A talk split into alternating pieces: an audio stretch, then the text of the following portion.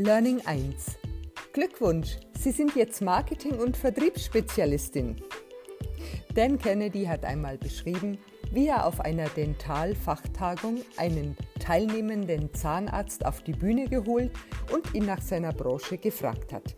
Irritiert antwortete der, na, ich bin Zahnarzt, ich richte Zähne und helfe so den Menschen, gesund zu bleiben.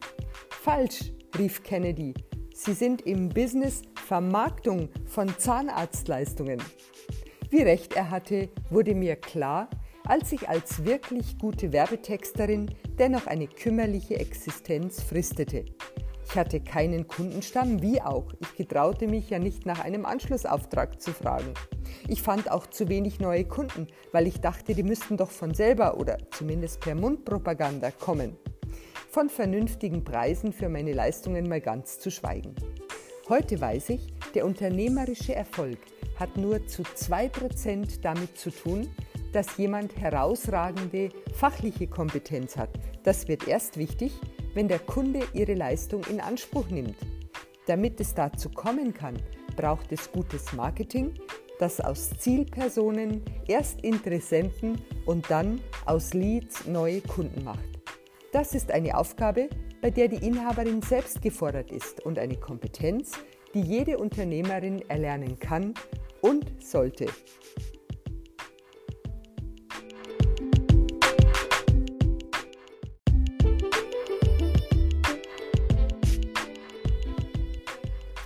Learning 2. Vertrieb ist, wenn man netten Menschen weiterhilft. Es gehört auch unter manchen Selbstständigen zum guten Ton, über Marketing und Geldmacherei zu lästern. Verkaufen hat eine schlechte Reputation. Viele haben Angst, zu salesy rüberzukommen. Frage ich in meinen Vorträgen danach, wer sich für einen guten Verkäufer hält, melden sich etwa 5 bis 10 Prozent der Zuhörer. Frage ich dagegen, wer gerne netten Menschen weiterhilft, Sie ahnen es, schnellen alle Arme nach oben. Genau darum geht es doch im Business, Lieblingskunden zu identifizieren, ihre Herausforderungen kennenzulernen und diese dann mit den eigenen Leistungen und Produkten aus der Welt zu schaffen. Wie klingt das für Sie? Doch eher nach einem Problemlöser, dem Easy-Button, als nach dem aufdringlichen Verkäufer, oder? Ich wünschte wirklich, ich hätte diese Erkenntnis viele Jahre früher gewonnen. Stattdessen habe ich vor lauter Angst, ein Nein zu kassieren, erst gar keine Angebote gemacht. Das war, rückblickend betrachtet, ziemlich egoistisch. Heute weiß ich, meine Aufgabe ist es nicht, für meinen Kunden zu entscheiden, ob er kauft oder nicht. Meine Aufgabe ist es nur, sie in die Lage zu versetzen, die Entscheidung für eine Zukunft zu treffen, bei der ich aus ganzem Herzen davon überzeugt bin, dass sie gut für sie ist.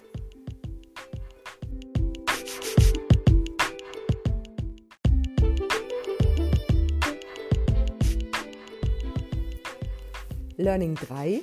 Menschen kaufen von Menschen, die sie kennen, mögen und denen sie vertrauen.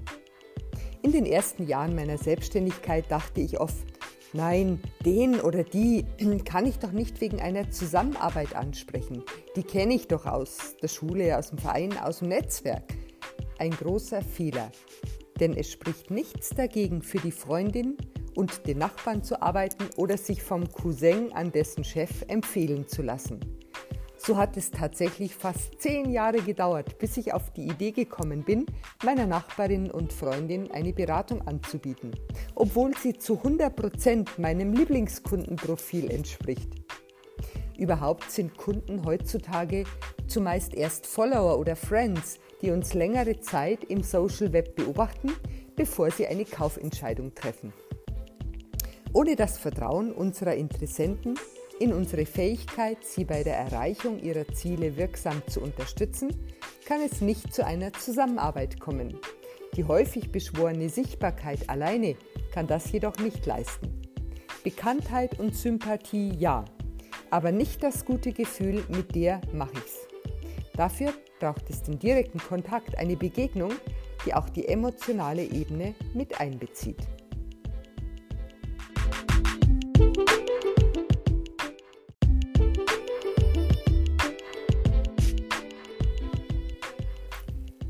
Learning 4. Heftpflaster kills Sales und Kundenerfolg. Ein wichtiger Schwerpunkt meiner Arbeit für Unternehmerinnen ist das Einüben wirksamer Verkaufsgespräche. Denn häufig berichten meine Kundinnen von guten, angenehmen Gesprächen mit ihren Interessenten, die nur leider nicht zum Abschluss führen. Ich bezeichne das als 80% Gespräch. Fühlt sich angenehm an, verändert aber nichts. Wie gut ich das selber kenne, ich habe viele Jahre lang versucht zu verkaufen, mit angezogener innerer Handbremse. Ich habe mich nämlich nicht getraut, mein Gegenüber wirklich, und das bedeutet emotional, anzusprechen. Klarheit über das zu gewinnen, was er oder sie sich wirklich wünscht, die Konsequenzen mitzufühlen, die die aktuellen Herausforderungen mit sich bringen. Stattdessen bin ich in Verkaufsgesprächen lieber gleich in die Lösung reingesprungen. Problem erkannt, Problem gebannt. Denkste, die Interessentinnen haben sich nach einem vermeintlich guten Gespräch herzlich bedankt, aber nie gebucht. Warum auch? Sie hatten ja gerade ein kostenloses Heftpflaster in Form einer tollen ersten Idee erhalten. Von hier aus konnten sie gefühlt alleine weitergehen. Allerdings löst Troubleshooting ja niemals die darunter liegenden Entwicklungsaufgaben. Und so war weder meiner Gesprächspartnerin noch mir gedient. Heute nehme ich mir die Zeit, über Ziele und Herausforderungen zu sprechen, auf intellektueller Ebene. Erkunde aber auch die emotionale Ebene, denn dort fällt die Kaufentscheidung, nachdem der Kopf grünes Licht für eine vernünftige Lösung gegeben hat.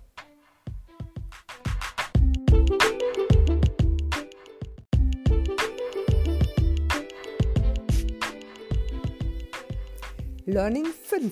Der USP ist ein Konzept aus dem vergangenen Jahrhundert. Weg damit. Seit fast 30 Jahren ist Marketing meine berufliche Area of Interest. Es gibt wenig Bücher, die ich nicht kenne und in den meisten spielt der USP, die Unique Selling Proposition, eine große Rolle.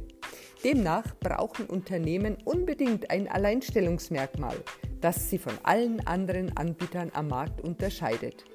Ich denke, es ist an der Zeit, diese heilige Kuh zu schlachten. Weg mit dem USP. Wie soll das auch funktionieren? Was unterscheidet denn gute Coaches, Berater, Trainer und Speaker voneinander? Heute doch noch nicht einmal ein besonderes Thema. Ich selbst habe Jahre verloren, weil ich immer wieder darüber nachgegrübelt habe, was wohl, was wohl mein qualifiziertes Angebot, zunächst einer Texterin und Online-Beraterin, dann einer Business-Mentorin, von dem anderer Dienstleister unterscheiden soll. Vielen meiner Kunden geht es ebenso. Sie haben oft viel Zeit und Geld in aufwendige Positionierungsberatungen gesteckt, ohne einen Schritt weiterzukommen. Entscheidend ist doch, dass Ihr Gegenüber zu der Überzeugung kommt, der Kontakt zu Ihnen lohnt sich.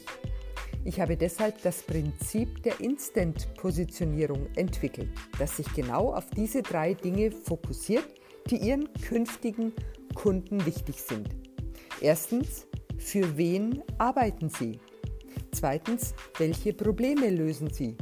Drittens, wie machen Sie das? Bei Menschen mit Ihrem Lieblingskundenprofil erzielen Sie damit garantiert den Das bin ja ich Effekt der ideale Einstieg in ein weiterführendes Gespräch.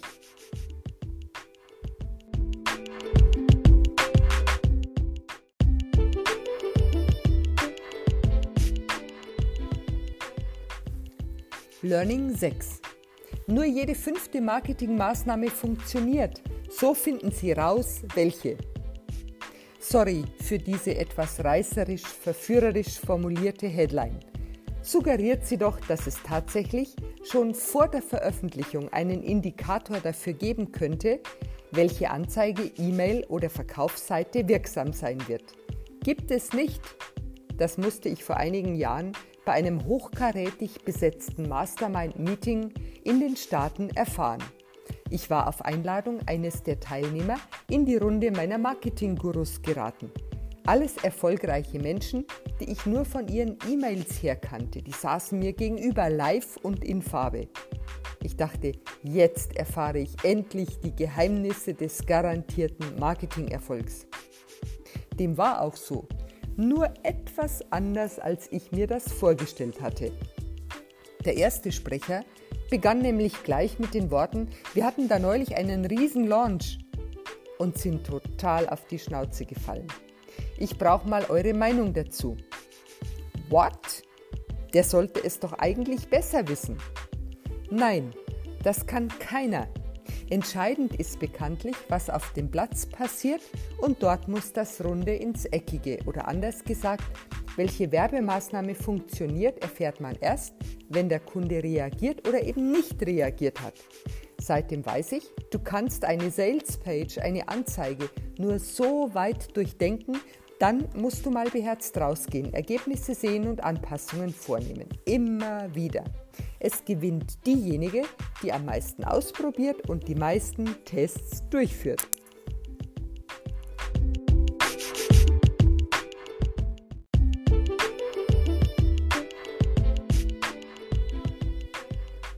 Learning 7. Vom Follower kannst nicht runterbeißen. 2003 gründete ich ein, in Ingolstadt ein Netzwerk für selbstständige Frauen. Schnell waren wir erst 50, dann 100 Teilnehmerinnen. Aus dem Kaffeekränzchen, O-Ton eines bekannten örtlichen Unternehmers aus den ersten Jahren, bevor er uns später als strategischer Partner umworben hat, aus dem Kaffeekränzchen also wurde ein starkes Netzwerk, das die Wahrnehmung von Frauen in der Wirtschaft nachhaltig verändert hat. Als Initiatorin und Gründungspräsidentin hatte ich jede Menge Aufmerksamkeit und war für viele ein Vorbild, hatte also das, was man heute als Followership bezeichnen würde. Allerdings schlug sich das keineswegs in meinen Umsätzen nieder. Im Gegenteil, die zwei, drei Arbeitstage pro Monat für das Netzwerk fehlten natürlich in meinem Betrieb. Ich war also in die Free Hugs Falle gegangen, in der viele andere Blogger und Netzwerker ebenfalls sitzen. Viel Sympathie, wenig Umsatz. Viele Unternehmerinnen können nicht sagen, wie viele neue Kunden oder mehr Umsätze mit Bestandskunden sie durch ihr Social Media Engagement gewinnen. Sie machen es halt, weil es alle machen. Heute unterbreite ich meinen Followern ganz gezielt das Angebot, das Gespräch mit mir zu führen denn es ist meine Aufgabe, potenzielle Kundinnen über ihre Möglichkeiten zu informieren und zur Kontaktaufnahme zu motivieren. Die einzige Voraussetzung, die Sie als Anbieterin dafür mitbringen müssen, ist echtes Interesse daran, Ihr Gegenüber kennenzulernen und herauszufinden, ob Sie bei der Lösung Ihrer oder seiner Aufgaben behilflich sein können und wollen.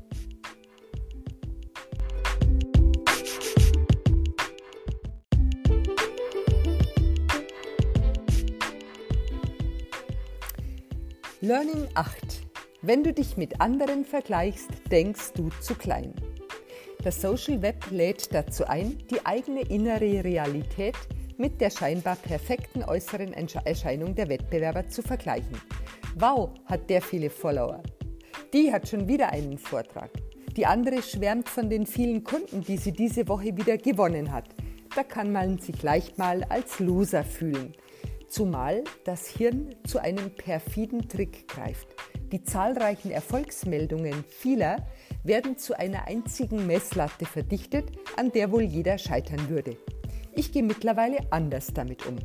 Wenn ich den Erfolg einer Kollegin, eines Kollegen beobachte, schaue ich genauer hin. Was exakt verursacht dieses nagende Neidgefühl? Ihre Beliebtheit, die geniale Formulierung, der wirtschaftliche Erfolg, das Haus, das er sich gebaut hat, das Leben, das sie offensichtlich führt? Denn damit wird mir klar, was ich, für mein eigenes, was ich mir für mein eigenes Geschäft und mein Leben wirklich wünsche. Früher dachte ich außerdem an der Stelle, das ist sowieso außerhalb meiner Liga, das erreiche ich nie.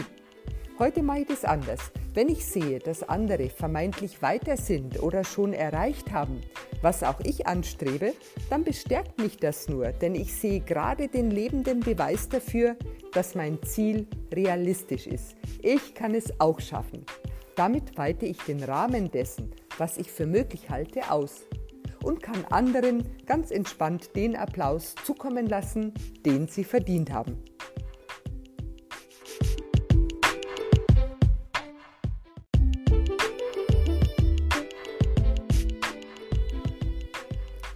Learning 9, das Superwoman-Syndrom. Neulich hat mir eine befreundete Unternehmerin erzählt, wie sie in den Bergen schwer verunglückt ist. Sie hatte ihre Tochter, die als Sennerin jobbt, besucht und beim Abtrieb der Kühe unter widrigen Witterungsbedingungen geholfen. Dabei brach sie sich ein Bein, ohne das allerdings wirklich ernst zu nehmen. Im Gegenteil, sie versorgte nicht nur ein Wochenende lang die entlegene Alm, sondern stieg anschließend mit gebrochenem Bein 1000 Meter weit ab, um dann stundenlang mit dem eigenen Auto nach Hause zu fahren. All das nur, weil sie die sinnvolle Anforderung eines Hubschraubers als Schwäche empfunden hätte. Was zunächst etwas extrem klingt, habe ich in ähnlicher Form schon öfter gehört und auch selbst praktiziert. Im Jahr einer schweren Erkrankung habe ich trotzdem den besten Umsatz jemals erwirtschaftet. Im Jahr darauf konnte ich trotz des Todes meiner Eltern, eines Umzugs und eines schweren Unfalls erneut den Umsatz verbessern und meine Arbeitszeit verkürzen. Das sind doch tolle Leistungen, auf die wir Unternehmerinnen stolz sein können. Stimmt's? Falsch.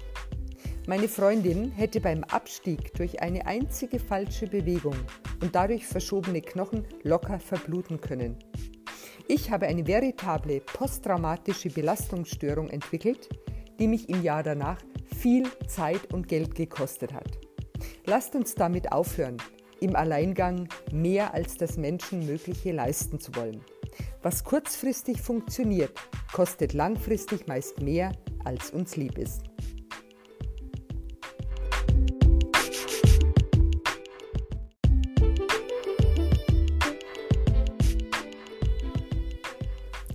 Learning 10. Meine beste Marketingmaßnahme ever, ein eigenes Buch. Vor einigen Jahren hat mich der Beck Verlag angesprochen, ob ich nicht ein Buch für die Ratgeberei schreiben möchte. Das habe ich erstmal abgelehnt, keine Zeit. In Wirklichkeit traute ich mir das nur nicht zu. Was sollte ich schon schreiben, dass es wert war, zwischen zwei Buchdeckel und damit sozusagen für die Ewigkeit gefasst zu werden? Ich weiß noch genau, wie ich drei Businessmythen definiert und mich gefragt habe, wo, woher ich die Berechtigung dafür nehme. Nun, bisher hat noch niemand angerufen, um zu sagen, dass es eigentlich vier gibt oder dass ich die falschen ausgewählt hätte. Mein Lektor kam ein Jahr später glücklicherweise nochmal auf mich zu. Haben Sie jetzt Zeit? Und äh, die habe ich mir dann auch genommen, Gott sei Dank. Denn mittlerweile ist das Buch nicht nur für fünf, wenn nicht sechsstellige Umsätze verantwortlich. Ich werde auch häufig darauf angesprochen, wie wichtig und wertvoll die Inhalte für Unternehmerkollegen sind. Für mich immer noch unglaublich, denn ich habe einfach nur meine Geschichte aufgeschrieben, äh, die Sie sich übrigens äh, als erstes Kapitel des Buches herunterladen können. Den Link finden Sie in den Show Notes zu dieser Folge. Ich habe also nicht nur einfach meine Geschichte aufgeschrieben, die aber ganz offen mit allen Höhen und Tiefen. Auch die wichtigsten weiteren Maßnahmen, die meine Kunden und ich tagtäglich für ein entspanntes Marketing umsetzen. Es lohnt sich also, einen Buchdeal anzustreben und eins zu schreiben. Sie schaffen das, genau wie ich. Fortsetzung folgt.